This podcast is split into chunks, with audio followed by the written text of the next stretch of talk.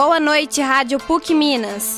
Começa agora o Jornal em Órbita, trazendo para os nossos ouvintes as principais notícias de Minas Gerais.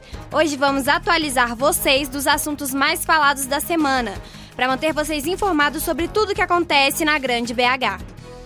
Eu sou Isabela Martins, são 19 horas e 14 minutos e na edição de hoje você vai ouvir. A Prefeitura de Belo Horizonte prorroga a campanha de multivacinação em crianças e adolescentes. A partir de hoje, 3 de novembro, as aulas presenciais são obrigatórias. Festa da Luz ilumina BH no último final de semana. A Black Friday anima o comércio varejista de Belo Horizonte. Quadrilha de Varginha é desmantelada em ação conjunta de policiais e surpreende por atuação e portes similares ao do novo cangaço alerta do risco de chuvas fortes na capital. Encontro imperdível para os apreciadores cafeeiros na Semana Internacional do Café. No oferecimento do Café Três Marias, iniciamos a nossa programação para os Belo Horizontinos de plantão. Dou a palavra para a nossa repórter, Isabela Leandra. Isa, nos conte como foi a Festa da Luz. Entre os dias 25 e 31 de outubro, aconteceu uma verdadeira intervenção luminosa em Belo Horizonte, atraindo curiosos e trazendo muitas cores para as noites da capital mineira. A Festa da Luz se concentrou no baixo centro de BH, com pontos no Edifício Itatiaia, Rua Arão Reis, Edifício Sul América, Viaduto Santa Teresa, Rua Sapucaí e Serraria Souza Pinto. O destaque das noites se concentrou na exposição realizada no Viaduto Santa Teresa, que ganhou as cores do arco-íris em seus arcos, gerando muitos cliques e postagens nas redes sociais. Não há um Belo Horizontino que passou pela intervenção artística sem se impressionar e contemplar a luz que a cidade realmente estava precisando. Roberto, Marti Ma Roberto Martini nos contou um pouco sobre como foi a sua experiência de visitar um dos pontos da exposição. Lá estava uma festa linda, é, cheia, nos lugares onde estavam transitando as pessoas estavam usando máscara.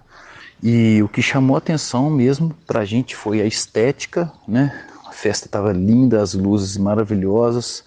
É, e se já havia o posicionamento político nos, nos, pontos, nas frases, nas coisas.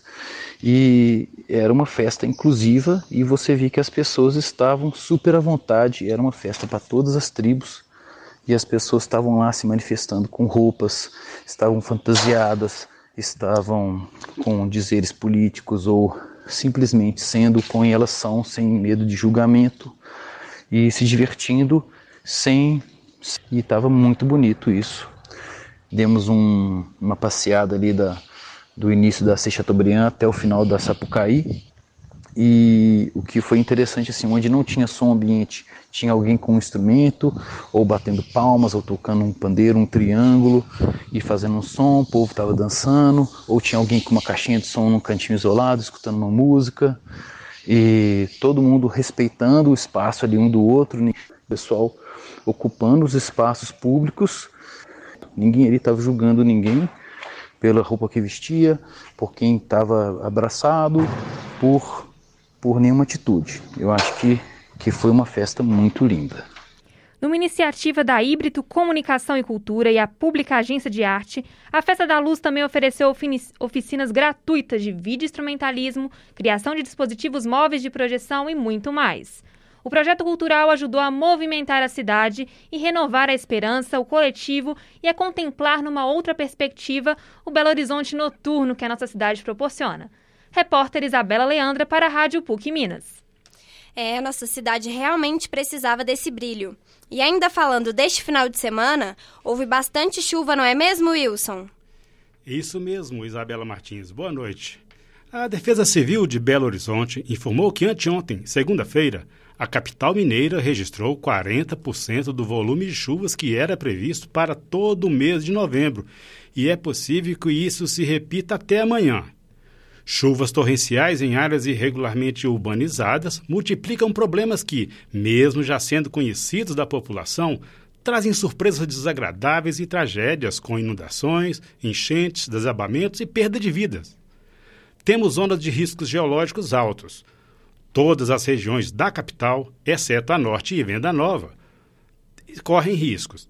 Terrenos sem boa drenagem para que o excesso de umidade chegue ao lençol freático falta de estiagem e de sol que fariam a evapotranspiração e o equivocado despejo de lixo que isola faixas de solo encharcados tornam os terrenos pesados e barrentos, que se descolam da parte enxuta, promovendo o desmoronamento de morros e encostas. Temos também zona de risco de enchentes e alagamentos. Todas as regiões da capital apresentam risco. Avenidas Prudente de Moraes, Tereza Cristina, dos Andradas, Mendes Sá, Silva Lobo, Barão Homem de Melo, Cristiano Machado, Cachoeirinha, Heráclito Mourão, Clóvis Salgado, Sebastião de Brito e Vilarinho são as que mais frequentemente apresentam problemas dessa natureza. Áreas rebaixadas entre relevos altos, com, com rios e córregos entre galerias fechadas ou a céu aberto, trazem risco de transbordamento com rompimento dessas galerias e pistas marginais, com inundações incontroláveis de imóveis, arrastando carros e ceifando vidas. Se precisar da Defesa Civil de BH, ligue 199 ou envie um SMS para 40199. Repórter Wilson Saraiva para a Rádio PUC Minas. E vamos para um comercialzinho. Não saiam daí que em breve nós voltamos com mais notícias. A pandemia trouxe problemas graves além da crise na saúde. Por isso, mais de um milhão de famílias carentes em todo o estado de Minas vão receber o auxílio emergencial mineiro. 600 reais em parcela única para pessoas abaixo da linha da pobreza cadastradas no CAD único. É o governo de Minas presente na vida de quem mais precisa. Minas Gerais. Governo diferente. Estado eficiente. Estamos de volta com a nossa programação. Fique por dentro de tudo aqui na Rádio PUC Minas. O nosso repórter Wilson Saraiva está de volta nos trazendo boas notícias. Isso mesmo, Isabela Martins. É sobre a Black Friday conhecida campanha promocional de antecipação das compras de Natal, que já começa a animar o comércio varejista de Belo Horizonte após quase dois anos de pandemia. A Câmara de Diretores Logistas de Belo Horizonte, o CDL-BH, acredita que a Black Friday, programada para o dia 26 de novembro deste ano, deve aquecer o comércio local mais do que em 2020 quando ainda não havia vacina e muita insegurança havia sobre as formas de se enfrentar a Covid-19. Segundo o CDL, a expectativa é bastante positiva, já que tanto o governo do estado como a prefeitura da capital anunciaram antecipação ou pagamento integral, sem parcelamento, do 13º salário dos servidores e a PBH informou que fará este pagamento antecipado exatamente no dia 26 de novembro, o que significa uma injeção de 270 milhões de reais na economia do município. Já o governo estadual vai fazer o pagamento do 13º em parcela única a 110 mil servidores com uma folha de 800 milhões de cruzeiros de reais no dia 15 de dezembro esta receita do funcionalismo é muito importante para o comércio, afirma Marcelo Souza e Silva, presidente do CDL-BH.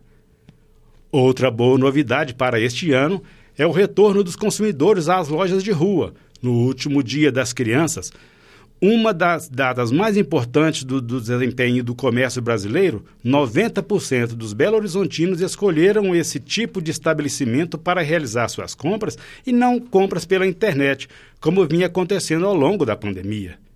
O Sindicato dos Lojistas do Comércio de Belo Horizonte, o Sindilojas BH, também acredita que, em comparação com 2020, a Black Friday de 2021 terá um perfil de consumidor mais disposto a comprar do que no ano passado.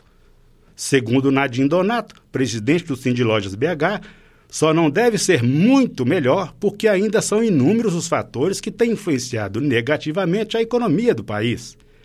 A alta do dólar, a disparada da inflação, os aumentos consecutivos do preço da gasolina, o alto custo de insumos e matérias-primas afetam diretamente os preços dos produtos e no número reduzido dos estoques da indústria e do comércio. Apesar de tudo isso, o presidente da CDL-BH aposta que os descontos podem atrair o consumidor interessado em fazer o seu dinheiro render. O fato é que, se a Black Friday conseguir cumprir, neste ano tão difícil para o brasileiro, o que promete e nem sempre parece cumprir, isto é, praticar descontos reais de até 70% sobre o valor dos produtos, pode ser que o saldo final seja tanto para lojistas quanto para consumidores, satisfação com promessa de um Natal que amenize um pouco o desânimo geral que tomou conta das pessoas. Até mesmo quando elas precisam entrar num simples supermercado para adquirir itens básicos para a sua alimentação e de suas famílias. Repórter Wilson Saraiva, para a Rádio PUC Minas. Ficamos felizes com a notícia, Wilson. Todos estamos mantendo a esperança do Natal viva. E agora voltamos com a nossa repórter, Isabela Leandra. É com você, querida. Em decreto publicado no DOM, Diário Oficial do Município, a Prefeitura de Belo Horizonte reformula o decreto municipal, obrigando o retorno presencial das aulas na rede municipal a partir de hoje, dia 3. O novo decreto revogou a garantia de ajuste remoto às famílias que não desejavam ensino presencial e agora a possibilidade é restrita a estudantes que pertencem ao grupo de risco ou apresentem suspeita e confirmação da infecção pelo coronavírus. Em nota divulgada pela CIMED, Secretaria Municipal de Educação, eles informam que, abre aspas, a importância do retorno presencial se refere também a maior efetividade no processo de avaliações diagnósticas regulares e monitoramento da aprendizagem dos estudantes. Já na rede particular de ensino, a obrigatoriedade fica a cargo de decisão de cada escola, que definirá as demandas de cada família e acompanhamento no formato que será melhor atendido. A necessidade do retorno é dada principalmente para organizar o currículo do ano de 2022, conforme explica Zuleika Reis, presidente do SINAP-MG, Sindicato das Escolas Particulares de Minas Gerais. Atualmente, o ensino público da rede municipal de Belo Horizonte conta com um total de 195 mil alunos matriculados, 323 escolas municipais e 217 creches parceiras da rede conveniada. Para a Rádio PUC Minas, repórter Isabela Leandra.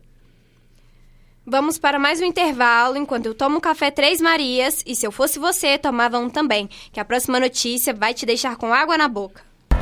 Seus pratos favoritos quando você quiser. Clique, acompanhe, saboreie. Com Uber Eats é fácil. Voltamos. Agora são 19 horas e 26 minutos e quem nos traz a próxima notícia quentinha é o nosso repórter Wilson Saraiva. É com você. É isso, Isabela Martins. Confirmado, um dos, dos, eventos mais importantes do agronegócio, que movimenta bilhões de dólares, emprega centenas de milhares de trabalhadores, articula economias de centenas de cidades e aproxima milhões de pessoas com a bebida mais saborosa e sofisticada e consumida do mundo.